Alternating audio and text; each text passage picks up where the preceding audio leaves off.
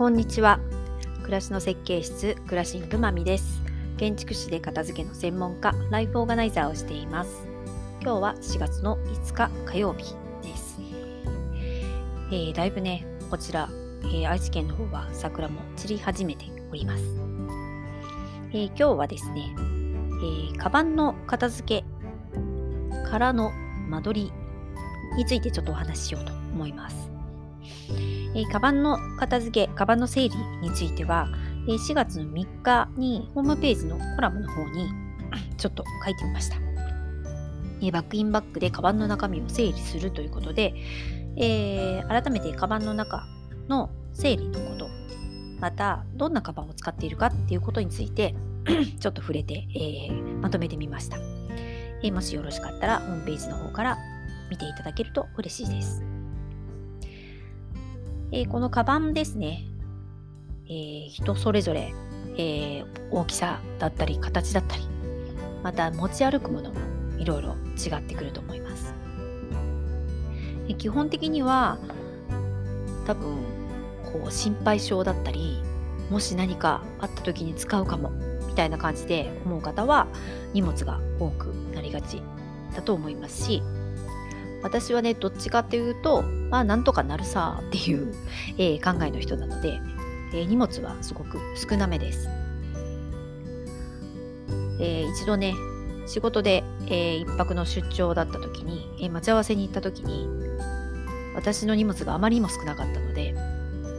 浅岡さん、今日一泊ですよって言われたことがあって、それぐらい、えー、荷物が少なくてびっくりされたってことがありました。多分ね、その方は、まあ、女性って荷物が多いっていうイメージが多分あったっていうのもあると思います。私はできるだけコンパクトに。もうなくて済むものは持ちたくないぐらいの感じなので、えー、できるだけ荷物を減らしていって、まあ、万が一ね、必要なものがあれば、まあ、よっぽどじゃない限り日本であの旅行であれば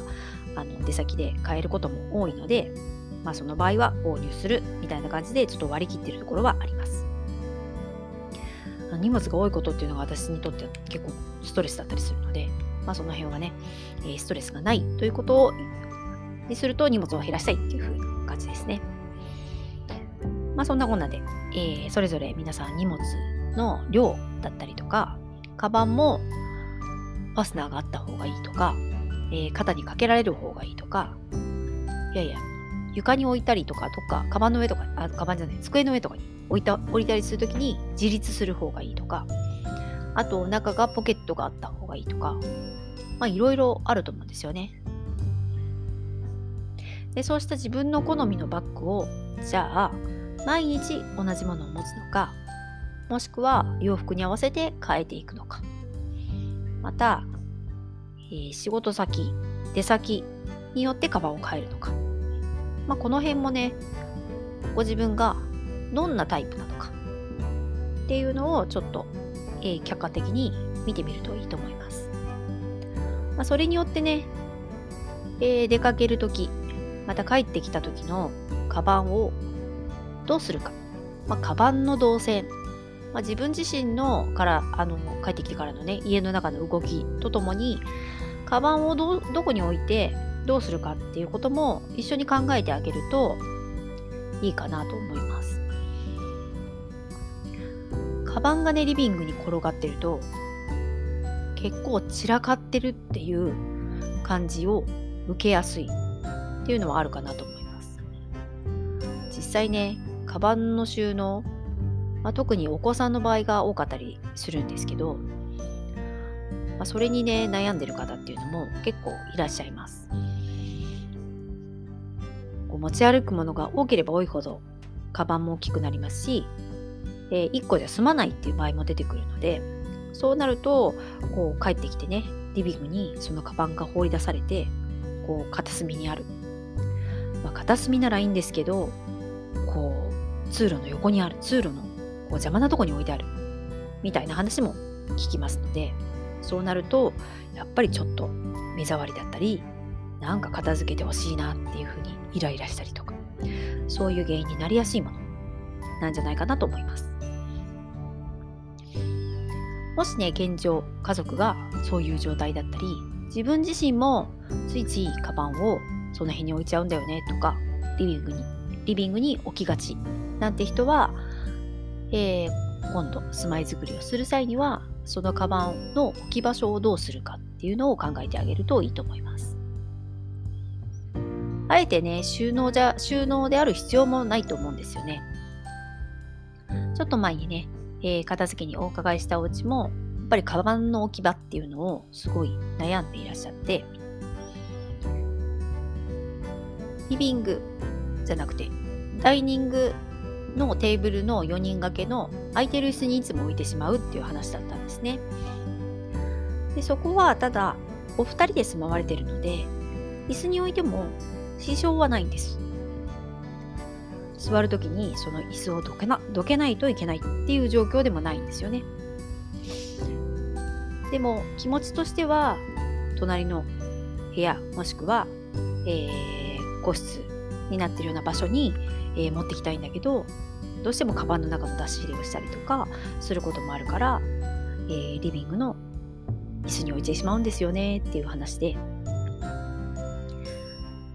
で、結局どうしたかっていうと、じゃあもうその椅子をカバンの置き場にしたらどうですか？って言ったら、ああ、確かに、みたいな。まあそれでも別に困ることないし、それだったらそれで、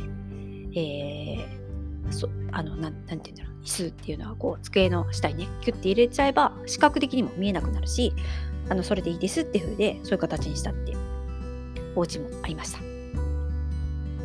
なんでね、何らか対策が取れれば全然問題ないと思うんですけど、あの収納をね、作らなくてもね。でもそれも必ずこう、カバンって必要なものの一つなので、で自分の使い方や物の量、そういうのと合わせて、えー、どうやって、えー、生活の中で動いてるか。そういうのが事前に分かっていて、家づくりの時に一緒に考えられるとどうしたらいいかっていう答えがその時にちょっと考えられることができるので入居してからのストレスっていうのは少し軽減されますよね。だったらリビングと玄関の間に何かそういうもの上着とカバンと一緒に置けるスペースがあった方がリビングは散らかりにくいよねとかまとまってた方がみんな分かりやすいよねとか忘れ物もしにくくなるよねとか、まあ、そういうのもカバン1個取ってみても自分の使い方何が必要か、えー、どんなものを持ってるかっていうことが分かると見えてくると思いますただ持ち物はね変わっていくものなので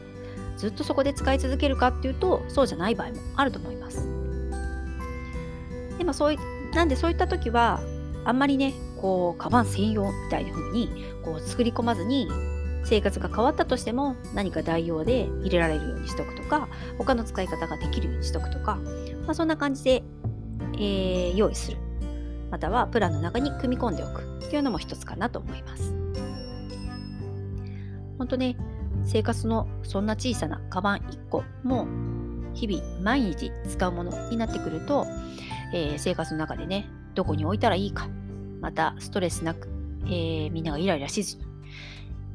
用意する場所があったら便利だよねってことも見えてくると、えー、間取りっていうのも考えるときにちょっと、えー、参考にするといいんじゃないかなと思います。本当にね、物の整理、物との向き合い方が間取りにも関係してくるところの一つの事例かなと思いますので今日はそんなお話をしてみましたどなたかのお役に立てば幸いです。